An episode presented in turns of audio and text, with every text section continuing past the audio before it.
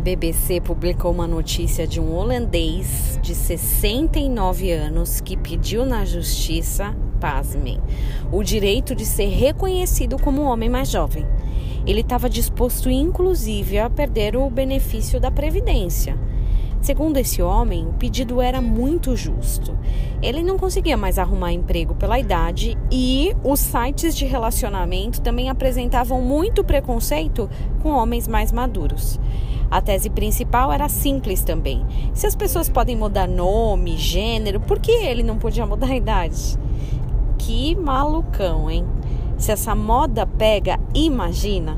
A minha avó nunca ouviu falar dessas coisas, tadinha, mas manteve seus 60 anos por pelo menos uns 30.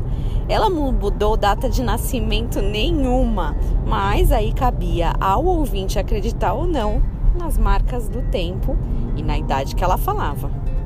Essas marcas do tempo, uma dorzinha aqui e ali, o controle da pressão, do açúcar, cafeína e todas as refeições, tudo isso permanece e talvez seja difícil de mudar.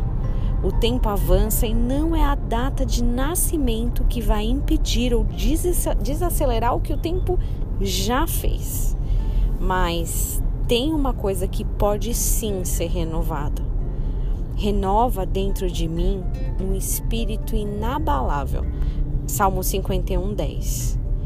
Um creme pode disfarçar uma ruguinha, mas um espírito inabalável, ah, esse tem força de ser novinho em folha. Espírito inabalável já é bom, renovado, melhor ainda. Essa é a melhor plástica que alguém pode ter a plástica do espírito inabalável. E que você tenha um dia abençoado em nome de Jesus.